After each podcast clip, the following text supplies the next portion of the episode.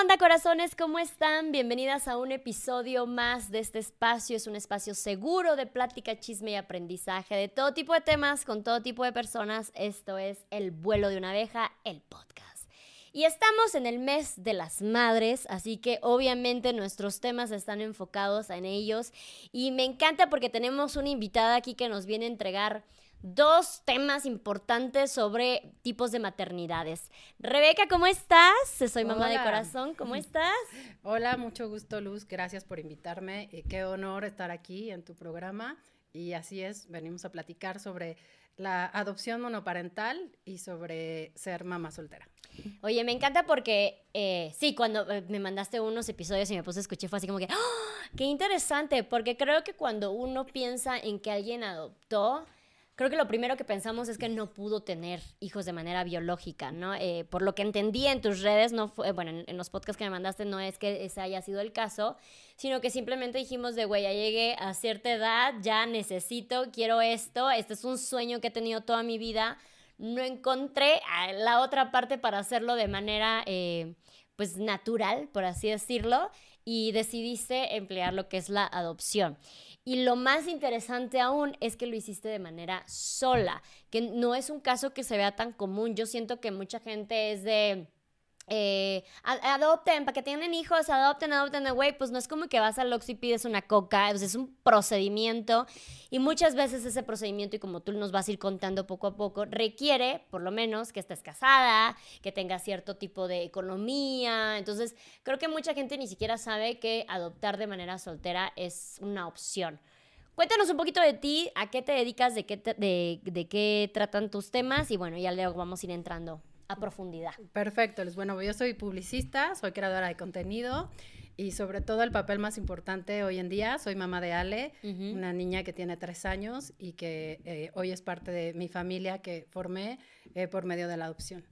Y sí, lo que tú dices, la adopción creo que es algo que está muy mal entendido que tiene, hay muchos mitos al respecto sobre la adopción y, que hay que ir eh, quitándole todo todos esos mitos eh, poco a poco y por eso es que eh, estoy hablando y por eso me gusta contar mi, historia, no la historia de mi hija, mi historia que es mía, para pues que la gente vaya sabiendo qué onda, ¿no? Yo cuando decidí a, a ser mamá soltera por adopción, lo hice porque escuché a, varios influencers o varias personas platicar del tema. Y eso me hizo saber y me hizo conocer que había otra opción para mí de, ser mamá, porque para ser mamá soltera hay muchas opciones, ¿no? Entonces, eh, como dices, mm, yo creo que la adopción es una forma más de convertirte en mamá o papá, ¿no?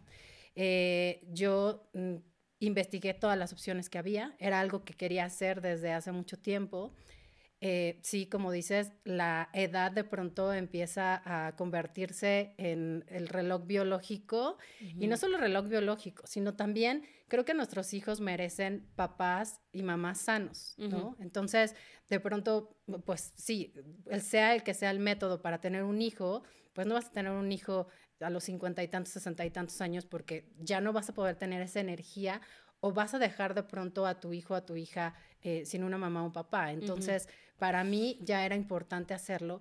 Y también era importante porque eh, lo he platicado varias veces, yo siempre estaba siguiendo el sueño de los demás, ¿no? Mm. O sea, ese sueño, eh, tenía un novio y decía, híjole, le gusta el fútbol, bueno, pues me voy a hacer fan de los Pumas, voy a usar la playera, este, me voy a aprender el himno, o sea, eh, ahora le gusta el flamenco, digo, no, nunca tuvo uno que le gustara el flamenco, afortunadamente, pero bueno, eh, me iba convirtiendo en lo que era cada uno de los novios que tenía.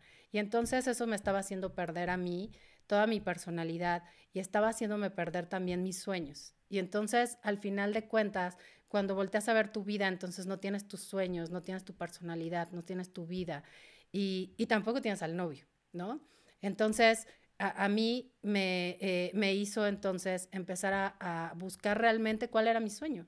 O sea, doy gracias a todas esas personas que estuvieron y que me dijeron que no, o que me cerraron las puertas, o que, ¿no? O que me enseñaron el himno de los Pumas. Pero eh, hoy en día eh, estoy siguiendo mis sueños. Y uno de esos sueños era convertirme en mamá. Entonces empecé a explorar todas las opciones que había para ser mamá por opción La primera fue ir a congelar óvulos, ¿no? Porque pues no me estaba haciendo más joven y quería ir a ver fui a un ginecólogo y el ginecólogo, cada vez que iba, cada visita que iba con el ginecólogo, que no me parece una práctica como muy linda, pero bueno, eh, cada vez que iba, sin siquiera preguntarle, me escribía, ¿no? Ok, tienes tantos años, tienes tantas posibilidades de ser mamá y tantas posibilidades de que salga bien o mal, ¿no? Y así, y entonces... El día que, que salí del ginecólogo, cuando me, di, me hizo toda esa lista de, o sea, pero así, eh, treinta y tantos, treinta y tantos, así, cuarenta, no sé qué, y yo salí, o sea, Dios mío, tengo que ser mamá, ahorita ya tengo que salir a ser mamá, ¿no? O sea... aparte se resume, ¿no? En de, de ya, o sea, porque es lo que tienes que hacer, ¿no? Y se te está pasando el tiempo, mamacita. Entonces, güey, capaz si ni siquiera me interesa ser mamá, entonces que es completamente válido. Que, es, claro, y tú ya me estás metiendo como que este, esta información, ¿no? Sí, o sea, si te interesa ser mamá, o sea, lo que me dijo, si te interesa ser mamá, tienes que hacerlo ya. ¿no? O sea, congela, congela, congela, te voy a pasar los datos del el mejor doctor para que vayas a... No, y entonces sales así, ¿no? Porque además, como dices, no, no, no, no sabes si quieres ser, o no ser mamá, porque nadie te enseña a, hacer, a, a, tomar esa decisión. O sea, nos quejamos mucho de que nadie nos enseña a ser papás o mamás, pero vete un paso antes. Nadie te enseña a si quieres o no quieres ser mamá, porque te ponen una muñeca en las manos cuando eres niña eh, y te dicen, tú sí o sí tienes que ser mamá. O sea, ni siquiera está en duda ni nada. Y si no quieres ser mamá, entonces no sirves, entonces... La crítica. Eh, eh, todo el mundo te critica, pero ¿cómo? Y te vas a quedar sola y vas a enseñar a la señora de los gatos, ¿no? Sí. Entonces, pues nadie te enseña a tomar esa decisión porque además... Qué fuerte. Como tenemos tan romantizada la maternidad, ¿no? pues entonces dices, wow, claro, es que ser mamá debe ser maravilloso. Y entonces cuando te conviertes en mamá y ves que no es tan maravilloso y que te cae una bomba encima, entonces ahí es cuando empiezan los problemas. Entonces eh, yo empecé a, primero salí en shock, después empecé a explorar todo el tema de cómo era eh, congelar óvulos, eh, qué podía pasar. Pero a la par que yo estaba haciendo esto, había muchas amigas mías que estaban haciendo el mismo proceso. Y este proceso para ellas había sido una cosa muy sufrida. O sea, había sido perder dinero, bueno, no perder dinero, pero invertir dinero, eh, mucho dinero, o sea, cantidad que yo no tenía para invertir. Eh, había sido invertir mucho tiempo, invertir mucha salud física y salud mental. Y yo no quería pasar por eso. O sea, la vida de por sí ya tiene sus complicaciones y sus cosas. Y yo no quería que la maternidad fuera un sufrimiento para mí. O sea, nunca había tenido yo ningún tema de infertilidad. Bueno, ni siquiera lo había intentado. Entonces, no sabía, pero al final, pues cuando fui a todo el tema del médico, el médico me dijo, estás perfecta. También me dijo lo mismo de, adelante, ¿no? O sea, ve y diviértete. Este, haz lo tuyo. Haz lo tuyo.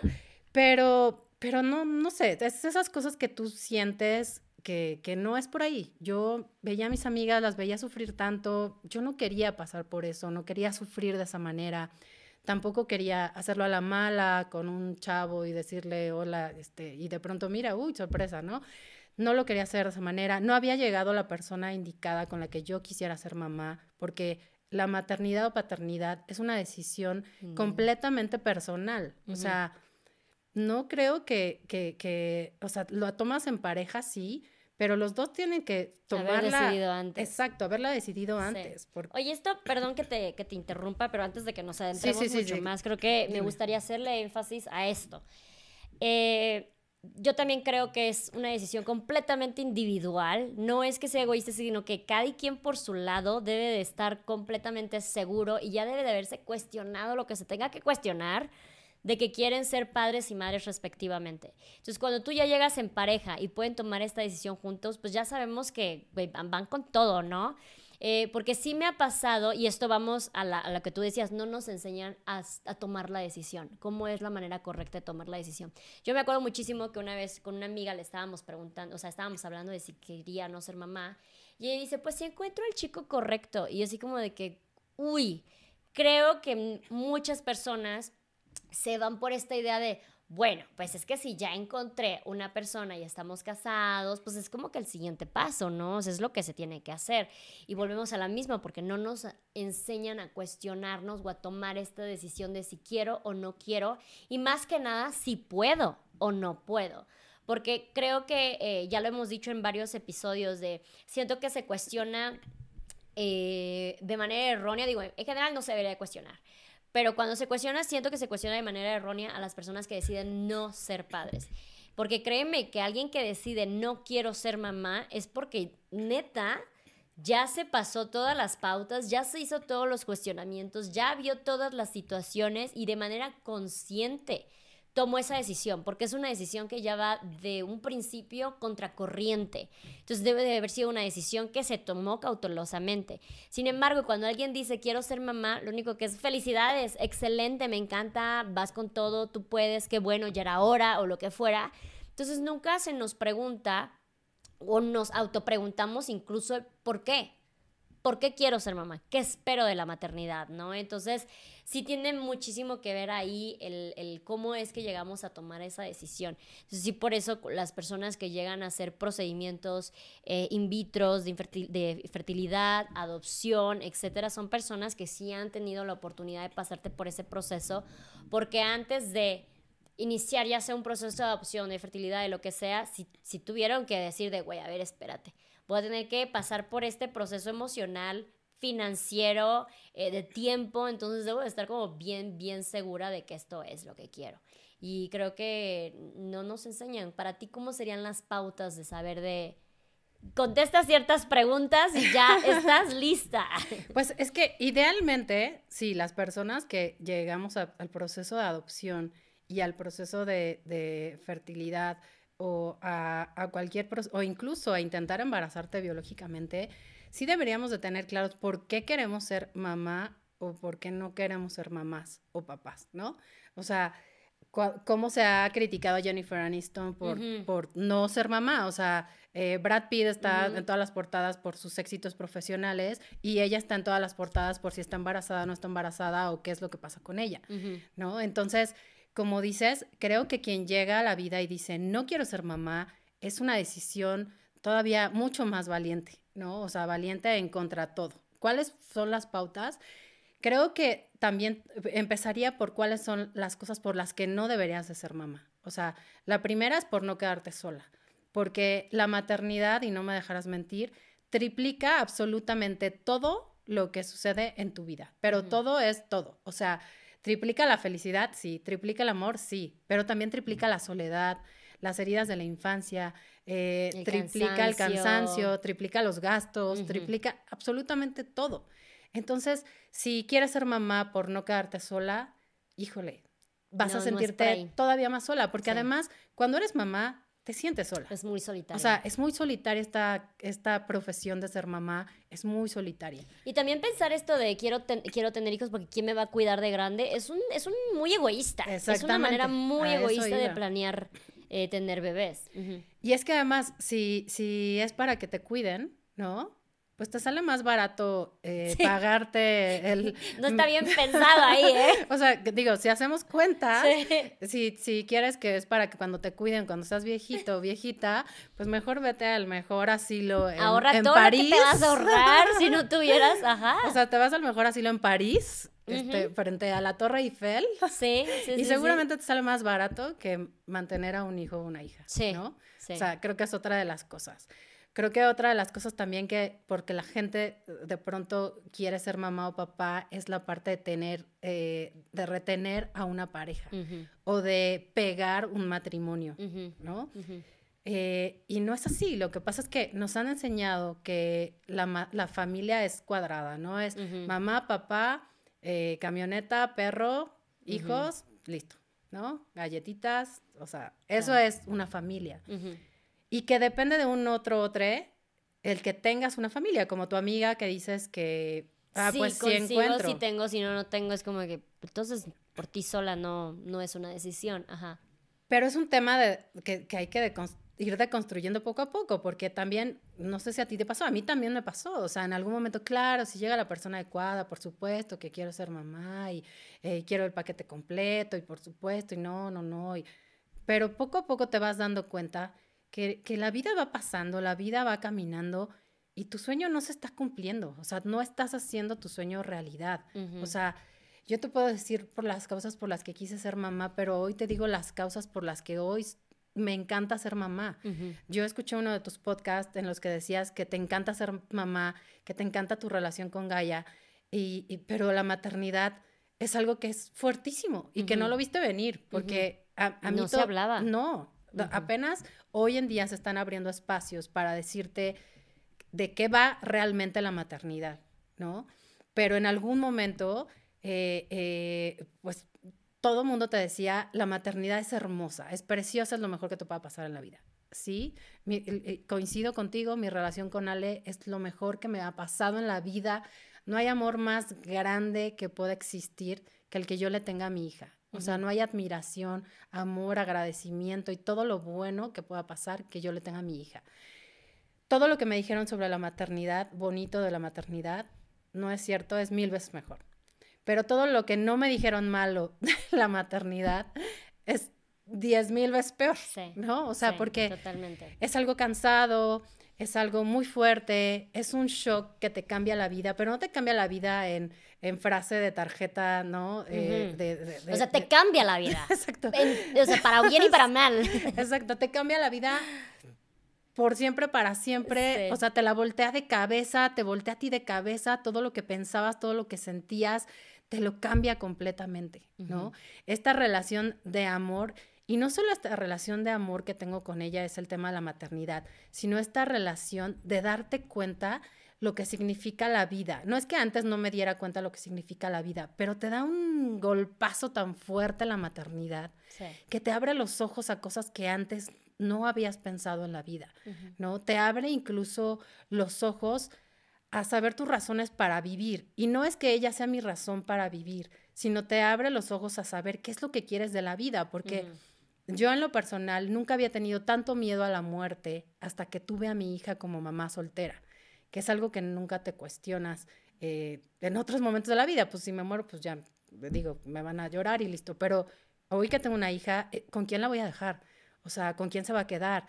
Eh, ¿Qué voy a hacer? Le quiero durar a mi hija, no quiero que sufra. Este, y entonces eso te hace querer vivir la vida de, una, de un modo completamente diferente, disfrutarla. Subes hasta las expectativas de tu vida, ¿no? Yo antes de Gaia, yo era feliz durmiendo entre sillón y sillón mientras viajaba de mochilera y ya con ella es como de, quiero la casa, quiero el carro, quiero todo porque es para ella, ¿no? Para que ella tenga la mejor vida eh, eh, a vida y por haber que le pueda yo ofrecer. Entonces sube bastante tus expectativas de vida. Sí, totalmente. Tus expectativas en cuanto a edad, en cuanto a salud, porque hoy te quieres cuidar, o sea, eh, ya antes así de, ay, tengo aquí algo y luego voy al doctor, no es así de, no vaya a ser no, sé qué, o sea, ya voy, no le quiero faltar, que, que es algo que quizás cuando, cuando lo haces de manera biológica o de manera, o sin pensarlo y sin planear esta maternidad, no te lo cuestionas, ¿no?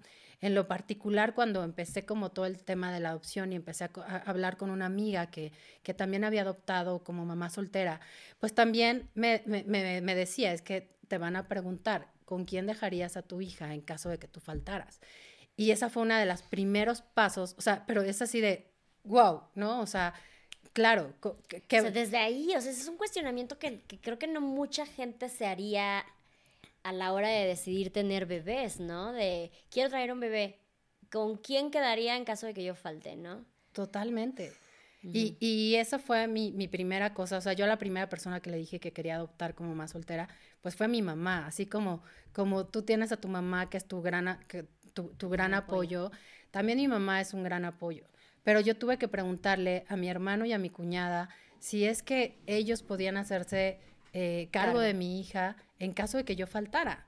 Porque yo no le quiero hacer a, mi hija eso dos veces, ¿no? O sea, yo no quería hacerla sufrir, yo no, o sea, es que es, algo que no te cuestionas, te digo, el, miedo a la muerte es, es mucho más fuerte, pero también el amor a la vida, sin que suene romántico, porque de verdad que esto de la maternidad tiene cero romanticismo, ¿no? el, el, amor que se siente por los hijos es bien real, o sea, creo que es eh, por ahí dicen que es el único amor real que, vas a sentir en la, en, la vida, ¿no? Me acuerdo que tengo un amigo que en algún momento empezó a, tener como problemas de obesidad y en cuanto nació su primer bebé, o sea, fue automático, voy a adelgazar, voy a ser más activo porque quiero poder jugar con mi bebé. O sea, nada le dio un motivo más grande que el hecho de que quiero poder jugar con mi bebé. Y, y, me pasó, o sea, quiero poder ser sana para poder compartir ese tiempo con mi bebé, ¿no? Entonces eso está, está bien padre. Algo que yo he puesto como en, en la mesa, en tipo de, en los cuestionamientos de queremos o no queremos ser mamá, es el de piensa si supieras, o sea, ya es un hecho, así estés en la mejor relación, la relación más sana, estás casada súper bien, todo este show, piensa, si el día de mañana, si tú sabes que vas a ser mamá soltera o, te va a tocar maternar sola, quisiera ser madre. Y mucha gente lo vio como el de, no, yo con mi esposo estamos más unidos que nunca. Y es que de, güey, ni siquiera se está hablando nada más de divorcio. Puede ser viudez. Puede ser que el día de mañana se tenga que ir a trabajar lejos. O sea, pueden haber muchísimos otros factores del por qué a ti te toque ser madre soltera. Y estadísticamente hablando, con la pena, el mundo nos está diciendo que es lo que mayormente pasa.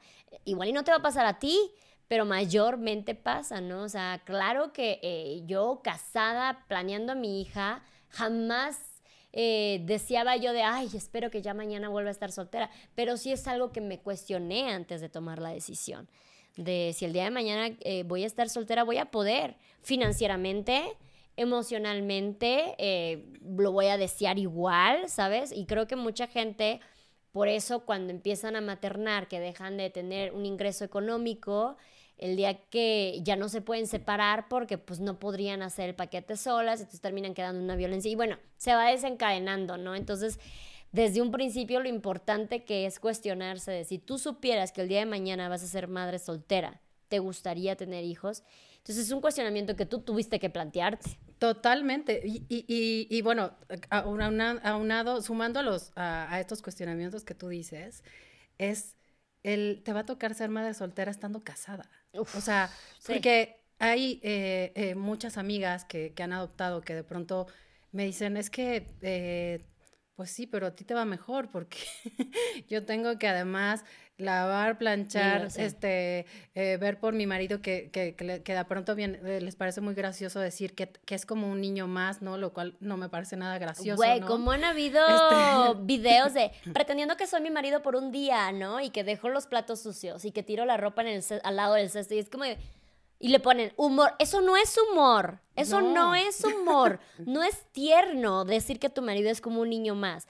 No es tierno decir que tú le tienes que decir a tu marido cuándo nace o cuándo, cuál, cuál es el, número de su mamá o cosas así. No es divertido. No, y, y, y, que te conviertas en una mamá soltera estando casada, creo que es lo peor que te puede pasar, porque además entonces, si la maternidad de por sí es pesada, o sea, maternar siendo soltera, estando casada y además eh, tratando de mantener a flote una relación en donde evidentemente las cosas no están bien desde que tú eres madre soltera, ¿no? Es que, no, es que mi esposo va a trabajar y, o, sea, a ver, espérame, o sea, y tú no estás trabajando cuidando a tus hijos, claro. o sea, ¿cómo se está haciendo? Entonces, lo que me preguntabas de, de qué cuestionamientos me hice, un montón, hice un Excel, Literal. Es un Excel porque, muy bien eso. porque no, no, no es tan fácil. O sea, bueno, al final el Excel obviamente este, crasheó porque, este, porque los hijos salen más caros de lo que uno planea. Claro. ¿no? O sea, creo que hay, debería de haber también un, un, un tema de finanzas eh, para padres y para madres. O sea, todo lo que necesitas no solo es la escuela, es todo lo que te piden en la escuela, el disfraz de el día del niño, el peinado loco. Todo lo que tenga que ver con este, salud todo lo que tiene que ver con salud, que son el seguro médico, eh, la alimentación, el, o sea, el, doctor que además tienes que ver, no, no es que vaya al doctor como tú vas de pronto una vez al mes. Cada que me siento mal, ¿no? Van cada 15 días, más las vacunas, más las medicinas que te dice, no, pero es que ya le aumentó la tos, ah, pues entonces ahora dele otro que cuesta 1.500 pesos más, y ahora dele otro, y ahora dele otro, y ahora dele otro, y entonces... Sí te sale tu bebé sano. Claro, Claro, porque si no, entonces tienes que ir a, más estudios y a más cosas y tal. Entonces, eh, no, no, no es nada fácil. Entonces, el tema, primero, el tema financiero, ¿no? Después, el tema de, de, tribu, ¿no? En mi caso, pues preguntar a, a, mi familia cómo iban a estar y demás. Evidentemente todo el mundo, eh, o sea, amigos y demás, todo el mundo te dice que sí. qué fuerte pero, eso, ¿no? Pero al final, o sea, al final, y, no, no soy una malagradecida ni nada, al final mi familia está, mis amigos están, pero en algún momento no, no, están siempre. Y eso es, esa, esa soledad que de pronto te, te, te, pesa, ¿no? O sea, no sé si te ha pasado, o sea, sé que está mi mamá, sé que está mi hermano, sé que está mi familia, sé que están mis amigos, sé que están mis mejores amigas, pero de pronto cuando, te, cuando, cuando ocurre una emergencia, ¿no? O cuando te pasa algo súper grave o así, dices, ay, Dios mío, o sea, no, no, no es que la gente esté ahí y es cuando de pronto me cuestiono y digo, oye, eh, o sea, se, se podrá, este, hice bien, hice mal, o sea, ¿qué, qué, qué estoy haciendo, no? O sea, sí necesitaba un notre para entonces poder tener una familia o qué es lo que necesitaba, ¿no? Oye, ¿qué, qué fuerte esto que dijiste de la tribu, porque ya, ya sabemos, ya lo hemos hablado muchísimas veces, la maternar o criar básicamente es, es una actividad que se hace en comunidad, o sea, desde, no me lo inventé yo, así es como debía de ser. No sé en qué momento de la vida se nos puso solamente a una sola persona. Eso es, simplemente no puede, no puede ser así.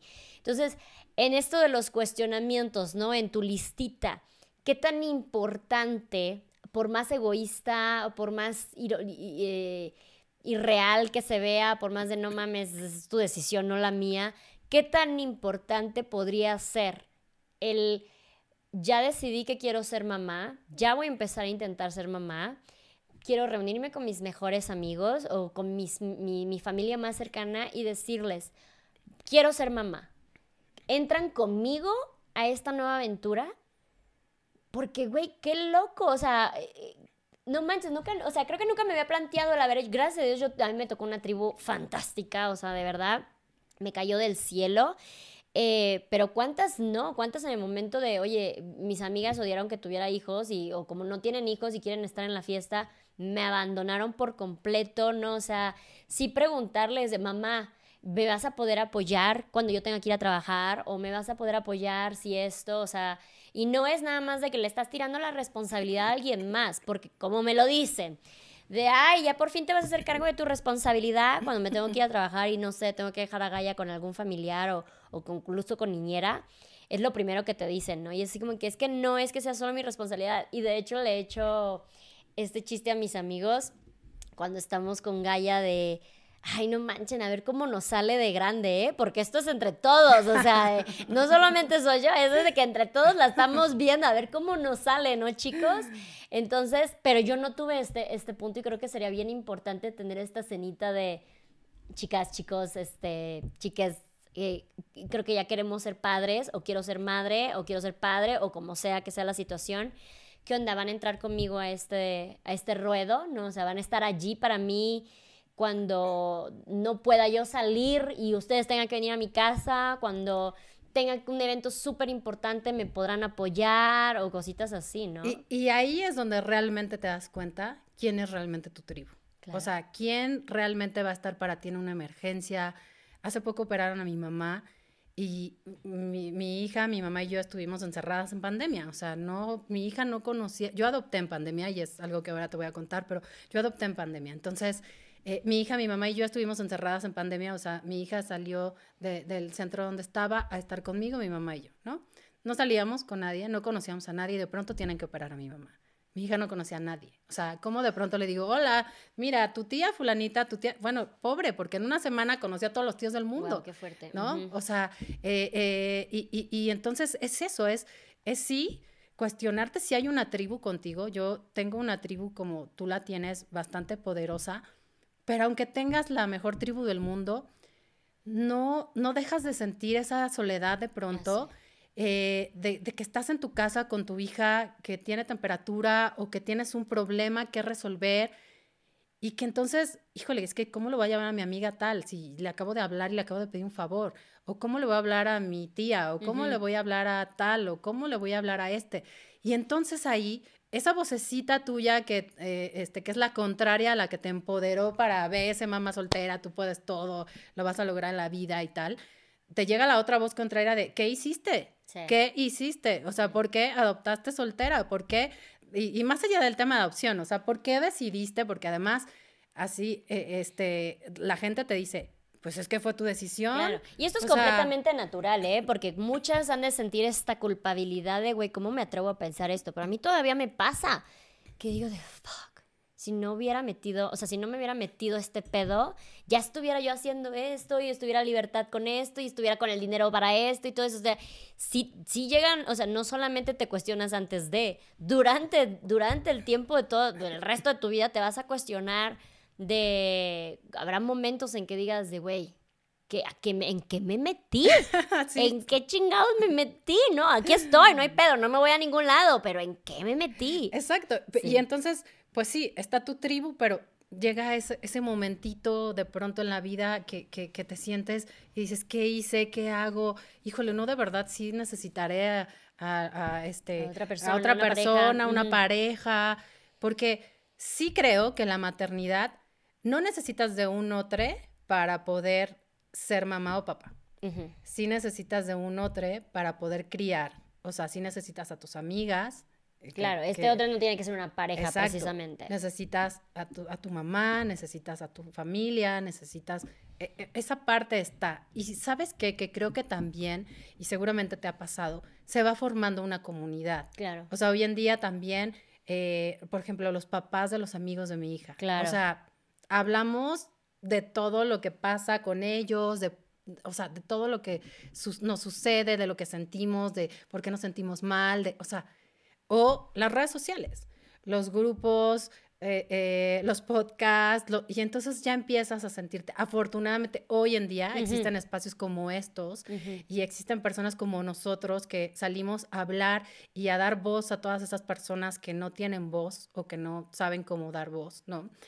Y esto... Más bien no saben cómo usar su voz. Exacto. y, y, y, eso hace que entonces se sientan identificados, identificados y digan, está bien, no hice mal.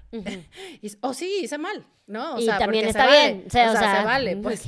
Pero al final de cuentas, eh, eh, pues esta, estas voces que, que, estamos dando nos permiten sentirnos mucho mejor yo le pregunto, y seguramente tú también le preguntaste a tu mamá, o sea, pero ¿por qué no me decías? ¿Por qué no hacías nada? Yo digo, me mentiste, siento que me mentiste, ¿sabes? O sea, ¿por qué ninguna de nuestras mamás? Es culpa de nuestras mamás, y más allá de nuestras mamás, porque todavía nuestras mamás alcanzaron a quejar un poquito más, o alcanzaron a, a, saber cómo le movían ahí el tema. Que viene... Pero nuestras abuelas, nuestras bisabuelas, nadie se quejaba del tema. O sea, yo le decía, mamá, ¿cómo le hiciste con dos, dos hijos?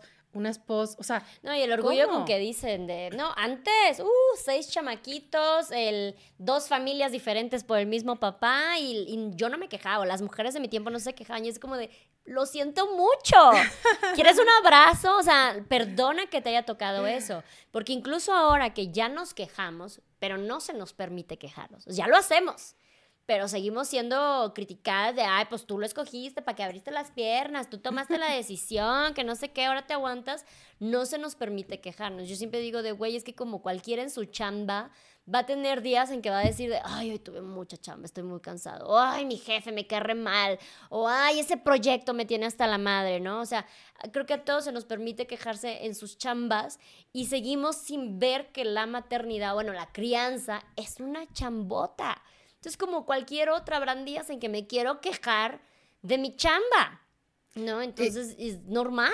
Y, además, o sea, no te, no te podías quejar y además te decían, no, bueno, yo crié, porque además es esa idea de, o sea, de, del dinero se va a multiplicar. Que sí, se multiplica, no sé de qué forma, pero de yo tuve cinco hijos y vendía sándwiches afuera de la escuela y con eso, y todos salieron con carrera universitaria, ¿no? Y es, Dios mío, ¿cómo le, cómo le hicieron? los costos no eran iguales hace unos años. Déjenme les, les platico, abuelitas.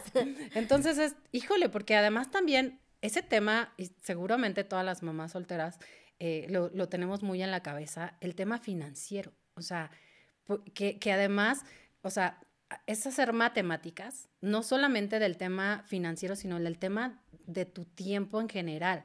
Porque, a ver, vas a trabajar ocho horas y luego duermes otras ocho horas, ¿no? ¿Cuánto tiempo te queda? Y además, de acuerdo a la sociedad, debes de tener tiempo para ti misma, tienes que estar al 100% sobre tu hija para revisar que todo esté bien y tienes que ser una mamá presente, pero además tiempo para ir a pasear al perro, pero además para ir a hacer el súper, pero además vestirte bien, verte bien.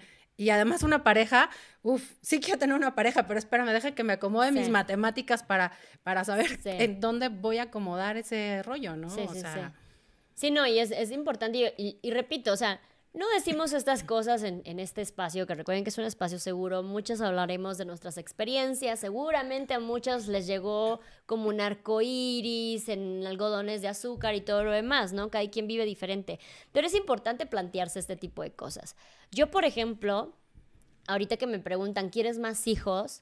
Si yo sé que no quiero un embarazo, porque yo la pasé muy mal con mi posparto. Entonces yo por salud física y mental, no, no me atrevo y no quiero, o sea, es un no rotundo a pasar por otro embarazo. Entonces yo me abro a la idea de la, de la adopción, ¿no? Me abro a la idea de otras maneras de poder ser madre.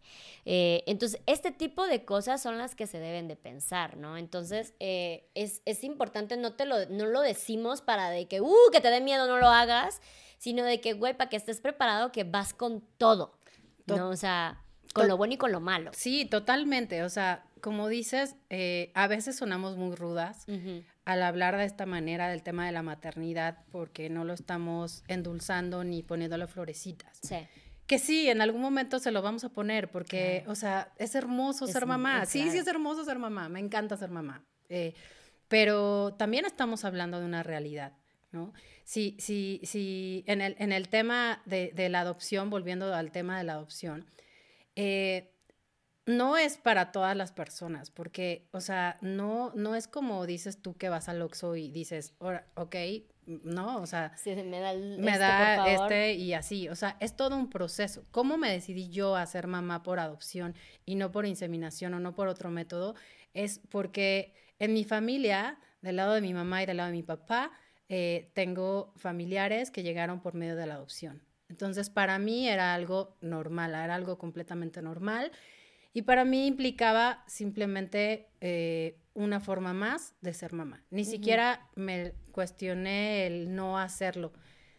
Eh, como muchos, llegué a la adopción muy eh, egocéntrica, muy yo soy lo importante, muy quiero ser mamá, o sea, a ver, de instituciones que me tienen, ¿no? O sea, y no la adopción, y es algo que es lo que más me gusta dejar claro siempre que tengo un micrófono, es la adopción no va de nosotros, de las mamás o los papás que queremos ser madres o padres. No va de, de, eso, porque nosotros no tenemos derecho de ser mamá o papá. Nosotros tenemos un deseo de ser mamá o papá. Mm. Y entonces trabajamos para que se cumpla. Pero los niños sí tienen un derecho, ¿no? un derecho legal, y yo siempre agrego incluso no dejándole a una entidad todo esto, pero sí creo que es un derecho divino también de tener una familia. Entonces, eh, los niños tienen ese derecho. Y entonces ahí es cuando te planteas la adopción desde un lugar completamente diferente. Porque yo también llegué al principio, llegué, pues sí, yo soy esto y esto, y entonces, y, por y denme un niño y no sé qué, y era, a ver, no, espérate. O sea, el tema es ellos tienen que, saber que tú eres una persona idónea para ser mamá o papá, ¿no? Por supuesto, y regresándome al tema de la maternidad eh, eh, por adopción de forma eh, sí se me cerraron muchas puertas, porque sí hay muchas instituciones y, muchos, y muchas ciudades que todavía no permiten la adopción monoparental. A mí me dijeron que porque la familia eh, pues se basaba en el matrimonio, ¿no? O sea, el matrimonio era la base de la familia y entonces, pues si eras soltera, pues no tenías derecho a formar una familia, ¿no? Incluso en muchas instituciones me tacharon de persona de segunda, o sea, sí, pero pues a ver, ahí te hablamos, ¿eh? Y ahí a ver qué onda, ¿no? Entonces, no es la opción principal. No, es la opción principal, porque para ellos una familia es mamá, papá e hijos. Entonces, no, no, no estás considerada como en la misma igualdad de oportunidades que todas las demás familias. Segundo, eh, eh, en favor de los niños, las instituciones tienen que ver que seas una persona idónea, ¿ok? Porque pues yo puedo decir, ay, luces bien buena onda, tenle dos, ¿no? O sea, pero no, o sea, eh, ellos tienen que investigar exhaustivamente que tú seas una buena persona, porque incluso yo me quejé muchísimas veces de, ay, es que ya, o sea, un documento más, o sea, acta de nacimiento, hay un acta este, de, de, no, este, de no matrimonio, o sea, es un acta de soltería. Ok. Todavía para reforzar el punto. Hay un acta de soltería, este, te piden eh, certificados médicos, en, algunos, en algunas ciudades te piden incluso pruebas de VIH, pruebas, exámenes médicos, porque pues también tienes que, tienen que saber si no te vas a morir mañana y entonces vas a dejar en orfandad dos veces a, un, niño, niña o adolescente. Eh, te piden eh, tus, cuentas bancarias, eh, te piden un montón de cosas y de, documentos, además de pedirte que hagas unos exámenes psicométricos, además haces entrevistas, ¿ok? Y ahí poco a poco ellos van haciendo un consejo en donde se reúnen para saber si puedes o no puedes ser candidato para ser mamá o papá. O sea, eso es lo que más o menos vas haciendo. Pero entonces, como mamá soltera fui entrando, me fui, eh, me fui dando muchos trompazos de, no, aquí no se puede, aquí tampoco, aquí no, aquí necesitas estar casada, aquí necesitas estar casada con cinco años de matrimonio y además por la iglesia, ¿no? en otra ocasión, este, en una institución de, de, gobierno, me dijeron un día, eh, sí puedes adoptar, pero son niños 10 años menores que tú, ¿no? A mis cuarenta y tantos, pues dije, uy, de treinta y tantos. Yo quisiera adoptar uno de esos. Este, denme, denme dos, por favor. Eh, eh, que siempre cuento esta anécdota porque me parece muy graciosa. Creo que ni siquiera me preguntó cuál era mi edad. Sí. Eh, para saber que. no, tus conclusiones, ¿no? No, o sea, ¿cómo voy a adoptar a un niño de. y, y, en ninguna edad, ¿no? Pero bueno, legalmente así está estipulado en su reglamento. y no solo eso, me dijeron, no, ves que este, el, el matrimonio es la base de la familia, no puedes adoptar aquí. Otras incluso te ponen el tema de la edad. ¿No? O sea, tú tienes cuarenta y tantos, no, pues eh, te toca niños de tal año.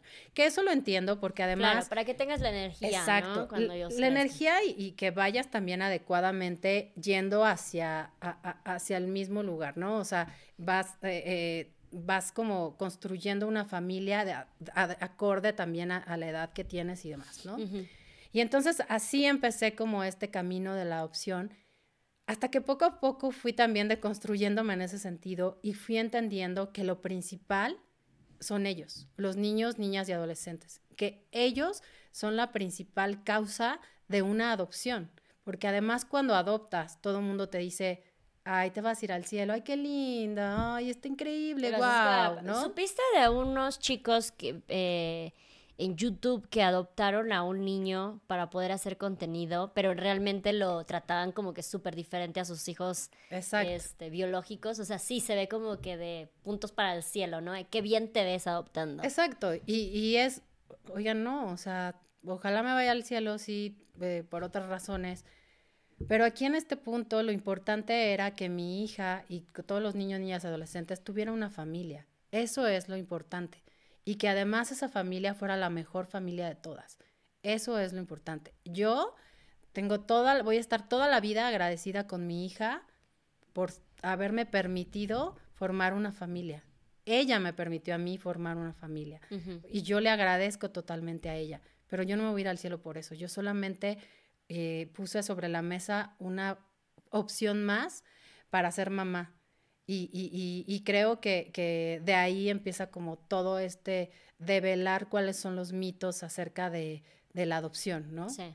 Porque aparte siento que mucha gente que no puede tener hijos de manera biológica ve la adopción como o último recurso o un recurso que ni siquiera es considerable, ¿no? Entonces, sí puede incluso ver un poquito con tema de no egoísmo, porque digo, es completamente válido que quieran a alguien de su sangre y todo esto, pero sí mucha gente, eh, alguien que adopte igual y puede ser que no tenga esta parte de, güey, o sea, es que yo voy a amar a mi hija, a mi hijo, venga de mi sangre o no venga de mi sangre, ¿no? Había un video de unas, unas este, señoras que estaban haciendo campaña contra el aborto, que mejor adopta, que no sé qué, y venía un este, entrevistador y le dice, ¿y tú tienes, cuántos niños has adoptado? Y dice, no, yo nada más tengo, eh, lo decía en inglés, I have two of my own, ¿no? O sea, tengo dos míos, ¿no? De mi sangre.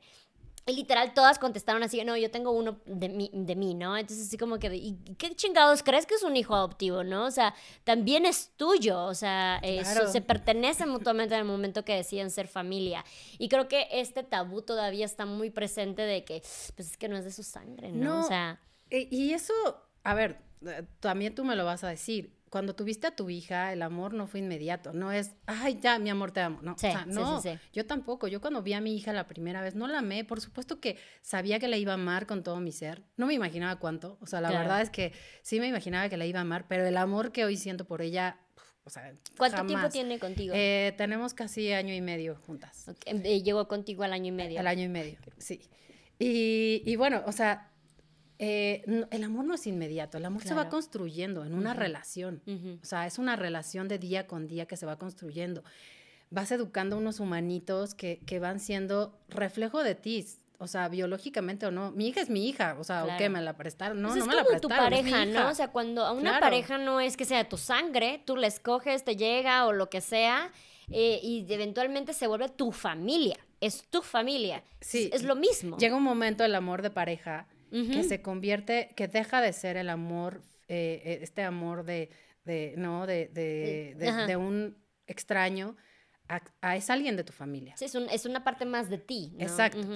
Y bueno, este amor se va construyendo día con día. Una amiga me preguntaba, oye, ¿te cae bien tu hija? Y yo nunca me había hecho esa pregunta, pero es, muy, es muy cierta. o sea, es y, me, dije, claro, mi hija me cae increíble. O sea, mi hija es muy chistosa, me hace reír, tiene muchas ocurrencias, le encanta bailar, este, hace chistes. O sea, es, muy simpática. Entonces, sí. me cae bien mi hija, me cae increíble mi hija.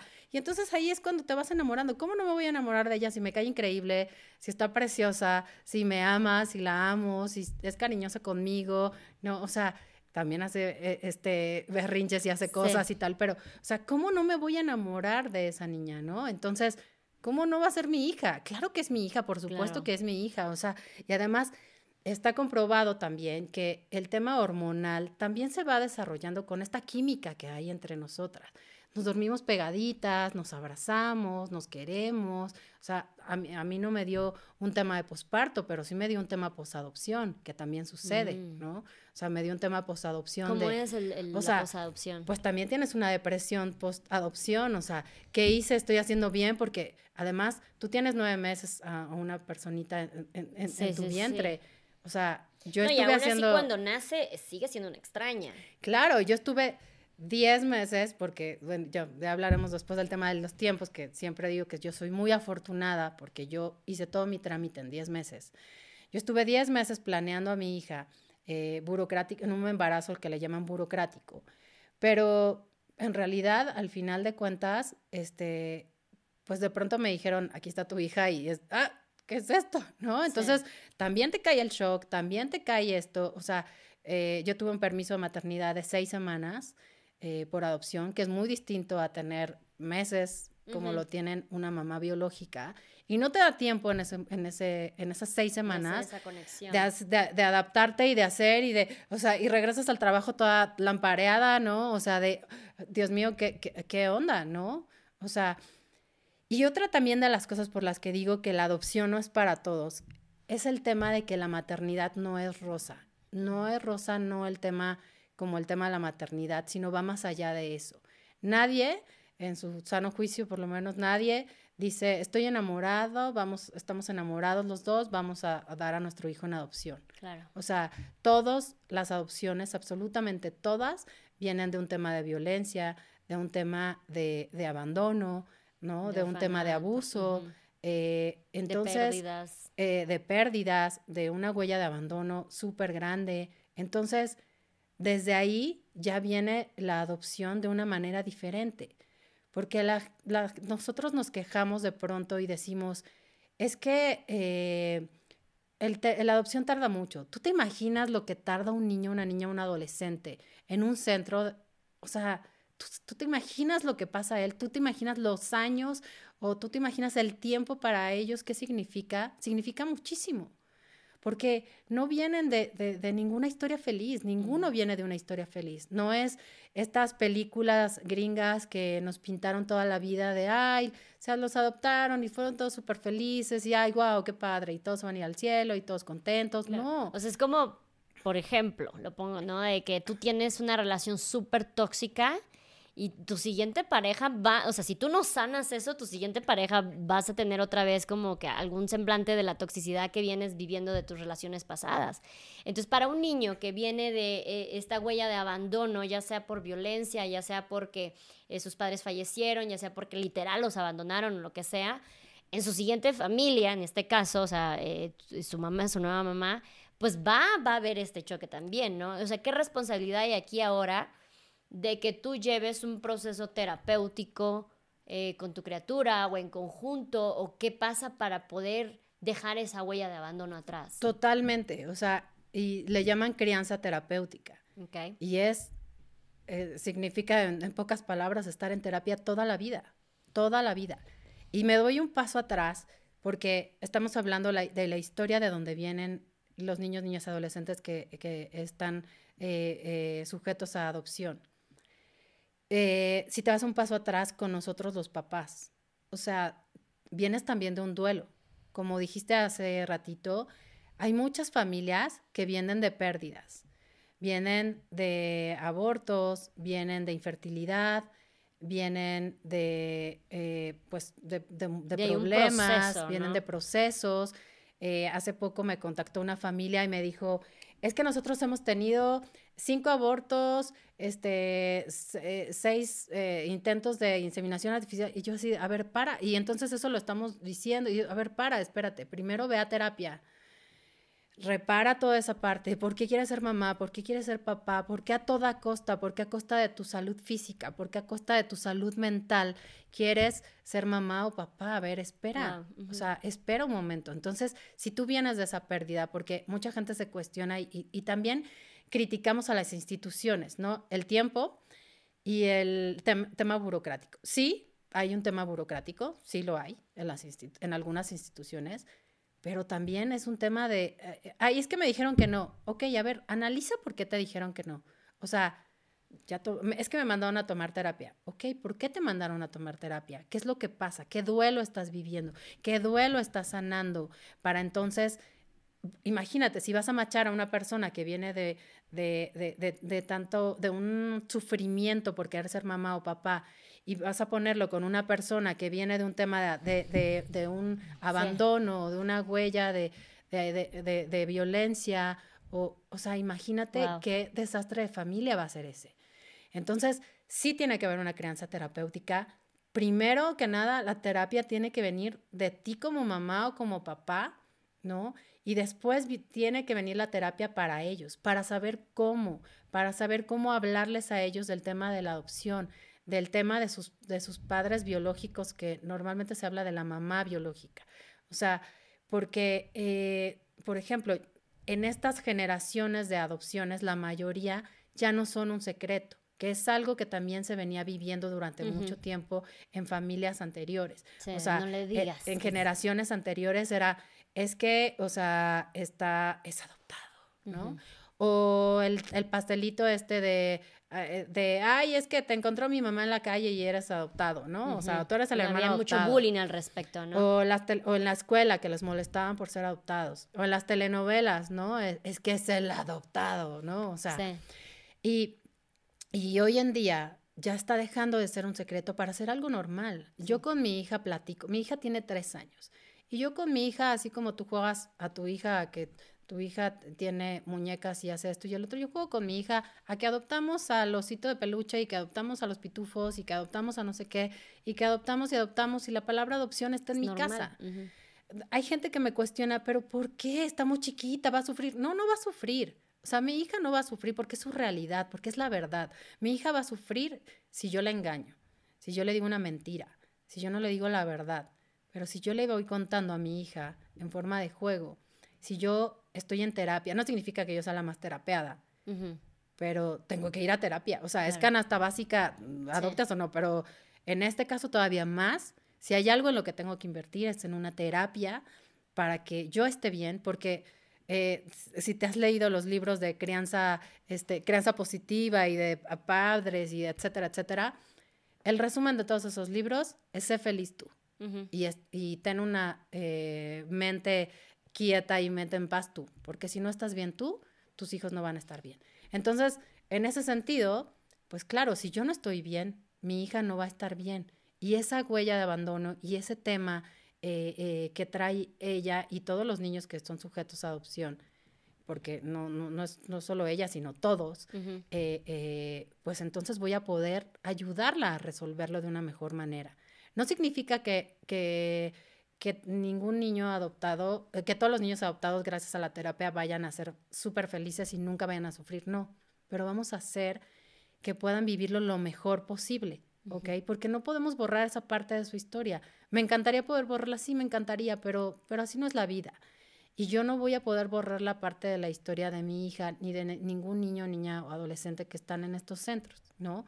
No la podemos borrar. Entonces, si hay burocracia, si eh, requiere tiempo, cada persona es distinta, cada ciudad es distinta, pero yo fui una afortunada, eh, el proceso duró 10 meses, y me dieron una bebé de un año y medio y contra todo pronóstico, de, como una familia monoparental.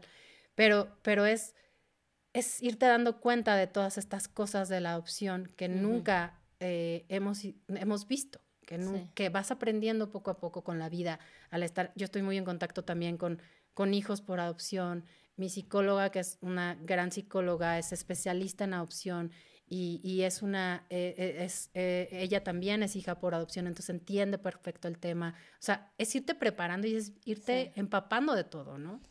Creo que yo nunca había considerado y te agradezco esto de ambas partes vienen de un duelo. Porque creo que hemos visto estas imágenes súper bonitas donde ya se firma la adopción y se abrazan y ya somos familia, qué emoción. Pero ¿cómo es esto de, es verdad? Porque casi siempre, igual, o sea, incluso yo que digo, a mí sí me gustaría adoptar eh, si, si decido volver a ser madre, es porque también vengo del duelo que fue para mí el haber sido madre por primera vez, eh, física y emocionalmente hablando, ¿no? Porque pues, tuve psicosis y eh, preclams y todo este show. Entonces, aceptar ese duelo para tomar esta decisión, ¿no? Eh, a pesar de que ahora ya cada vez está más hablado y, está más normalizado, ya no es tanto tabú eso de, uy, el adoptado, y uy, es que adoptó. Creo que sí seguimos con un proceso de que nadie a primera instancia dice, vamos a adoptar, ¿no? O sea, siempre vamos a intentar primero que sea de manera natural, que sea con una pareja, que sean pues todos estos pasos, ¿no? Que nos enseñan la vida. Entonces, sí, es, no había yo considerado el proceso del duelo en que los padres también están, ¿no? O sea, es más claro el de los niños, porque claro, vienen desde este de abandono y todo esto, pero qué, qué fuerte, no sabía esto de la crianza eh, con terapia para, pues, pues, sí, para toda la vida, no de ambas partes. Claro, o sea, tiene que ser así de toda la vida. Y, lo que dices ahora de, de, sí, tienes que considerar esta parte del duelo y de, de, no, o sea, yo sí decidí como primera opción para ser mamá la adopción, pero porque ya había explorado los otros y porque sí, porque no quería ser mamá, dependiendo de, eh, eh, dependiendo de qué me representaba cada cosa, ¿no? O sea, esto es, a ver, te, te, fluye esto? ¿Te gusta esto? Sí, no. ¿Te gusta esto? ¿Te gusta esto? No. Ok, ¿qué es lo que quieres? ¿Cómo lo quieres? O sea, es, es irlo planeando, es realmente planear el cómo quieres ser mamá o papá pero, por eh, ejemplo, si hubieras tenido una pareja estable que también hubiera querido tener hijos, ¿también hubieras hecho la adopción como primera opción? Mm, no lo sé, porque no estuve en esa situación. Porque, o sea, eso todo, es, eso todo es hipotético. Claro. Porque hoy te digo, ay, sí, prepárense y no sé qué y tal, pero en realidad porque yo sí me tenía que preparar para un proceso. Y aún así en esa preparación del proceso fui aprendiendo muchas cosas en el camino que me hicieron darme dos, tres cachetadas y decir, a ver, la adopción no es de ti, la adopción es esto, a ver, esto no es así, a ver, y estás dispuesta a ir toda la vida a estar en un proceso así y a ver, vas a vivir con, o sea, esto lo fui aprendiendo, ¿no? Hoy me, la vida me da la oportunidad de poderlo platicar, pero cuando estás con una pareja o como dices tú, cuando la vida nos va llevando, te vas dejando llevar por la vida y, y entonces dices, ah, hay una pareja, estamos enamorados, nos casamos, nos embarazamos, tenemos hijos, pero yo creo que las parejas tampoco o, o, nadie se pregunta, a ver, lo queremos tener, ¿cómo lo vamos a educar? Este, ¿cómo vamos a pagar las cosas? Eh, ¿En qué escuela lo vamos a meter? ¿Cómo? O sea, todas esas cosas que te haces cuestionar. Vamos a ir a terapia, eh, porque no creo ser la única mamá que necesite terapia para educar a sus hijos. Entonces, creo que esa parte tendría que venir de todos. O sea, si hubiera tenido un hijo así, pues sí, si hubiera llegado a lo mejor eh, eh, eh, una pareja en ese momento, pues sí lo hubiera sido, en algún, con alguna pareja a lo mejor lo pensamos a futuro, al final no se dio, pero, pero, pero bueno, al final la vida te va llevando a diferentes circunstancias y en mi última circunstancia de vida estaba soltera y quería ser mamá y entonces es que por eso pensé en esta opción, ¿no? Tú que has tenido la experiencia de cómo es todo este proceso de adopción, cómo son estos duelos que se viven, cómo es la burocracia, que incluso tú dices que fuiste afortunada y que fue nada más 10 meses, en que encontraste los lugares correctos para que pudieran aceptar, por ejemplo, una madre soltera. ¿Tú qué opinas?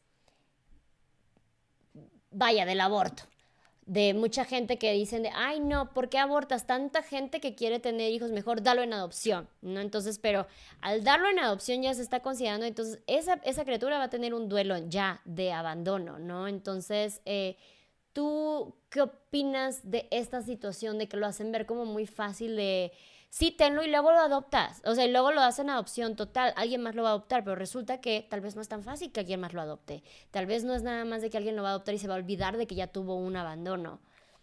Es que creo que eh, aquí cada, o sea, en lo que estoy a favor es que cada mujer tiene que decidir qué hacer con su cuerpo y tiene que decidir qué hacer eh, con el tema del embarazo, si abortar o no abortar, porque, porque, o sea, la maternidad será deseada o no será, ¿por qué? Porque si no, entonces imagínate cuántos niños hay en, este, en calidad de, huérfanos, como bien lo dices, ¿no? Eh, porque entonces, eh, imagínate, estas mamás biológicas, ¿por qué abandonaron a sus hijos o por qué eh, no se quedaron con ellos? ¿Por qué no fue tan fácil como, como lo plantean? Porque no tenían medios económicos, porque no tenían medios, no, tenían su cabeza en orden ¿no? Porque no tenían un apoyo, porque no tenían, no podían, no podían de alguna manera ser mamás o eh, eh, ser mamás. No podían de alguna manera y por eso tuvieron que abandonar a sus hijos. Entonces, el tema del aborto, si, si, si para ellas es una opción, pues, pues, que, pues adelante, ¿no? O sea, porque eh, como, como dice todo el mundo, mejor darlo en adopción. Ok, y tú la vas a apoyar para que tenga el bebé, eh, eh, tú la vas a apoyar psicológicamente, tú vas a, dar, eh, a, hacer todos los trámites de la adopción para que esto sea un trámite legal, porque entonces, imagínate, se llenarían las casas, hogar y los centros de, niños, ¿no? Entonces, sí, ya no, pues ya lo voy a ir a... Y entonces, ¿cómo haces todos los procesos? Porque no es un proceso fácil, ni encontrar una familia, ni, ni, ni, ni nada por el estilo, porque además los niños, niñas y adolescentes, eh, el primer derecho es estar en su familia biológica. Entonces tienen que buscar a su familia biológica, por eso tarda tanto. Tienen que buscar a su familia biológica para que entonces ellos puedan quedarse con su familia biológica. Entonces, ahí es, creo que cada uno tiene que decidir sobre qué hacer y también cada uno tiene que ver qué circunstancias de la vida eh, tienen. O sea, si, si, si, si una mujer no quiere, eh, no puede porque no tiene eh, ningún apoyo de ningún tipo, pues entonces, ¿cómo lo va a hacer? O sea, ¿cómo es? Eh, eh, o sea, más allá de, no lo abandones porque va a vivir con una huella de abandono, es cómo vas a sustentar todo, todo esto, o sea, cómo vas a sustentar este sistema que hoy en día no se da abasto, porque hay más niños en, las casas hogar y, en los centros que, que, personas capaces de adoptar. Exacto. ¿No? O sea, Sí, sí, repito, hay burocracia y seguramente muchos me van a decir, es que es tan difícil adoptar. Sí, es difícil adoptar por lo que, por lo que te dije, porque uno, porque primero tienes que ser idóneo para ser mamá o papá. O sea, tienen que comprobar absolutamente que seas una buena persona, que tengas los medios. Eh, Básicamente están haciendo todo el cuestionamiento que decimos que no nos enseñan, que nos hacemos nosotros, ¿no? O sea, después, tiene también que buscar a la familia biológica de los niños niñas y adolescentes. O sea, tampoco es como que, porque así aparece en las películas, ¿no? De, ay, dejaron un niño eh, eh, abandonado en la calle. Ay, ¿por qué no me lo dan a mí? A ver, ¿cómo, por qué no te lo dan a ti? O no sé si has visto de pronto las noticias que sale y yo me meto a leer los comentarios y veo, ¿por qué no me lo dan a mí? Dénmelo a mí, yo me lo llevo a mi casa y dices, a ver, espérame, primero tienen que buscar quiénes son, quiénes son, la, quién es la familia de ese niño, niño, de, de, ese bebé que, que, que, que abandonaron. Después tienen entonces eh, que, o sea, tiene, y esa diligencias, no, o sea, no es así como de, ay, oigan, ¿es de alguien? No, o sea, es ir a investigar, este, yo he visto los expedientes, yo he visto las diligencias y van a investigar por todos lados quién, quién, eh, quién es la familia biológica de ese bebé. Después tienen que ver si tú que estás diciendo ahí en tu, en tu post de Facebook, diciendo, ay, démelo a mí, eres realmente una buena persona y tienes la capacidad económica, mental este, y demás para poder tener un, hijo, ¿no? Claro. Entonces, eh, por eso se tarda. Por eso no todos los niños son sujetos a adopción. Todos los niños que están en una casa abandonados no están sujetos a adopción, porque hay veces que a las familias biológicas les cuesta trabajo liberar a los niños o dar la patria potestad a los niños. ¿Por qué? Porque ha de ser dificilísimo. O sea, yo no me imagino eh, eh, eh, poder hacerlo. O sea, es dificilísimo. Pero también se culpa también a esas mamás de, ay, pues, o sea, nadie, nadie le da gusto a la gente, ¿no? Es, ay, ¿por qué no abortaste? ¿No? O ay, ¿por qué no lo diste en adopción? Bueno, ok, ¿qué hacemos? O sea, tenemos que ir un paso todavía más atrás de todo eso, que es educación sexual. Claro, ajá, porque te iba a decir, o sea, no solamente es de, pues, para que abrió las... No, o sea, hay una gran falta de educación sexual en muchísimas personas. E incluso en personas que sí tienen educación sexual también hay fallos de métodos anticonceptivos. Entonces, que tampoco lo cierren todo, pues entonces no hubiera tenido relaciones, ¿no? O sea, hay muchísimo más que solamente ese, ese argumento. Claro, y es, o sea, es el tema de educación sexual que, que, que deberíamos ser mucho más abiertos para poder, para que entonces nadie tuviera que abortar, nadie tuviera que abandonar un bebé, ¿no? Nadie tuviera, eh, eh, eh, o sea, entonces ya, ya esto sería una cosa completamente distinta. O sea, es todo un sistema, ¿no? Es todo un sistema que no solo depende de nosotras, las mamás de... Entonces, no puedes adoptar, digo, no puedes abortar, perdón, pero tampoco entonces te dan permiso, entonces las facilidades, las facilidades para ser mamá. ¿Quién te va a ayudar? O sea, ¿quién te, ¿quién te ayuda a ser mamá? No vivimos en una sociedad que ayude a las mamás solteras, ni, ni a las casadas. Pero no te ayudan, ni siquiera cuando tienes una situación económica un poco mejor. Nadie te ayuda, porque tienes que ir a trabajar las horas que tienes que ir a trabajar y tienes que salirte rapidísimo ahí por tu hija y, y tienes, o sea, y tienes que pagar el seguro y tienes que pagar un montón de cosas. O sea, no estamos en una sociedad que apapache o que ayude a una mamá soltera. ¿Por qué? Porque además, aunque tengas un buen nivel socioeconómico, ¿qué pasa si eres una mamá soltera y te estás volviendo loca? Porque necesitas ya salir de ahí, necesitas respirar. Nadie te ayuda, nadie te apoya, ¿no? Entonces, eh, digo, ya hablamos de la tribu y que sí hay una tribu y demás, pero me refiero a que no vivimos en una sociedad que apoye o que esté bien visto esta parte. Entonces, regresando a la pregunta del aborto, cada quien tiene que hacer lo que su circunstancia y sus posibilidades le den. Porque si volteas a tu alrededor y eres una niña que, que, necesita, o sea, ¿qué, qué hace? ¿Qué hace una niña embarazada? ¿Qué hace una niña embarazada? ¿No? Me gusta que lo digas porque y se ve luego en videos que hasta con llorando dicen así de que, ay, aborten, y cuántas mujeres no quieren adoptar. Y lo dicen de que, güey, es que una mujer que no pueda tener hijos o que quiera adoptar, no, no, más bien, una mujer que pueda tener hijos no le debe nada a la que no puede. O sea, no funciona de que ella no quiere, yo lo agarro, porque no es una línea directa, no es una línea recta, no es nada fácil. Entonces, sí está como que sí debe de plantearse esto de no va una agarrada de la mano de la otra, son cosas completamente diferentes. Y, y, estoy de acuerdo que, que, que, si hubiera habido, si hay algún proceso de aborto, a lo mejor algunos, nosotros no seríamos, podríamos ser papás por adopción, pero es lo que tú estás diciendo, o sea, no es una incongruencia de mi parte, es, es, esta, es esta, que no es la línea directa claro. y entonces...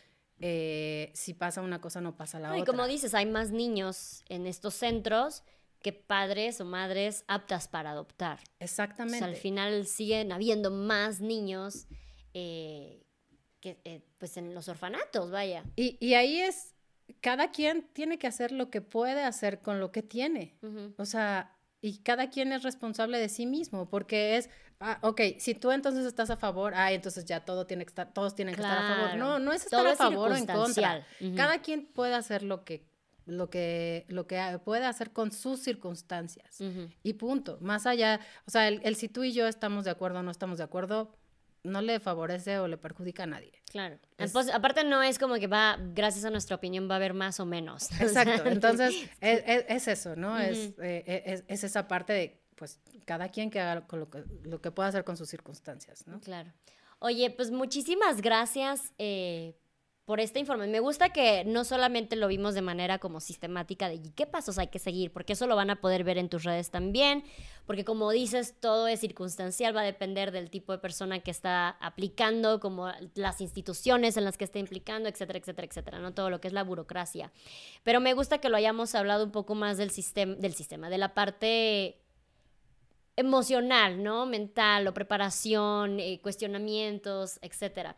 Cuéntanos cómo te encuentran en redes, por favor. Soy arroba, soy mamá de corazón y arroba la María Rebeca. Ahí pueden encontrarme en redes. Eh, ¿Estás en Instagram? Estoy en Instagram y eh, pueden encontrarme, todavía no abro el Facebook, ya estoy por abrirlo, pero bueno, en Instagram ahí me pueden encontrar.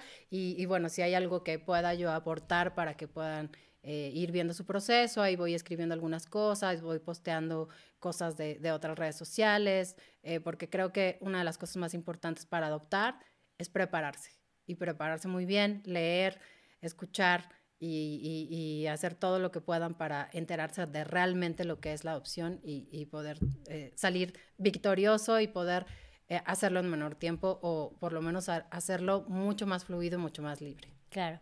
Pues muchísimas gracias por, por haber estado en este espacio compartiéndonos tu experiencia. Eh, me encanta que se empiece a abrir más la puerta al hecho de que eh, yo lo he dicho, me queda claro que el núcleo familiar es lo más importante y la base de todo y todo esto, pero este núcleo familiar viene en diferentes presentaciones, que nos quede clarísimo eso. Y tú y yo tenemos un perfecto núcleo familiar también, siendo madres solteras, ¿no? Así como las que tendrán su núcleo familiar con ambos padres o familias homoparentales, etcétera, etcétera, etcétera. Eh, entonces, eso es como que algo con lo que nos tenemos que ir de aquí y siempre recordar, el núcleo familiar viene en diferentes presentaciones. Así que bueno, muchísimas gracias por estar aquí nuevamente. Gracias a ti. Y gracias a todas ustedes que vieron y escucharon este episodio. Recuerden que este es un espacio seguro, hablamos desde nuestras experiencias, es un espacio de plática, chisme y aprendizaje de todo tipo de temas, con todo tipo de personas. Gracias por su apoyo, sus likes, sus comentarios, seguir, suscribirse. Nos vemos en el siguiente episodio. Bye.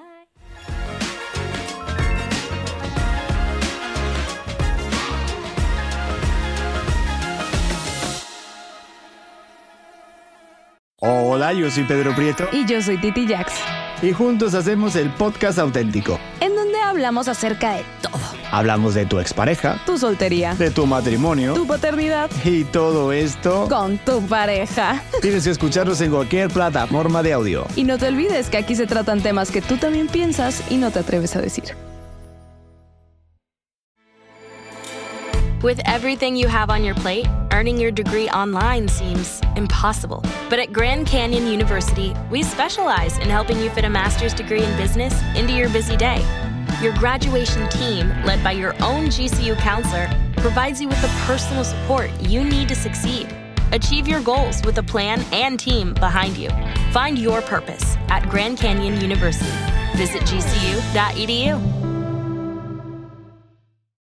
Hola, soy Erika de la Vega y hago un podcast llamado En Defensa Propia, donde converso con mujeres sobre sus procesos de reinvención y transformación y sobre las herramientas que necesitamos para lograrlo.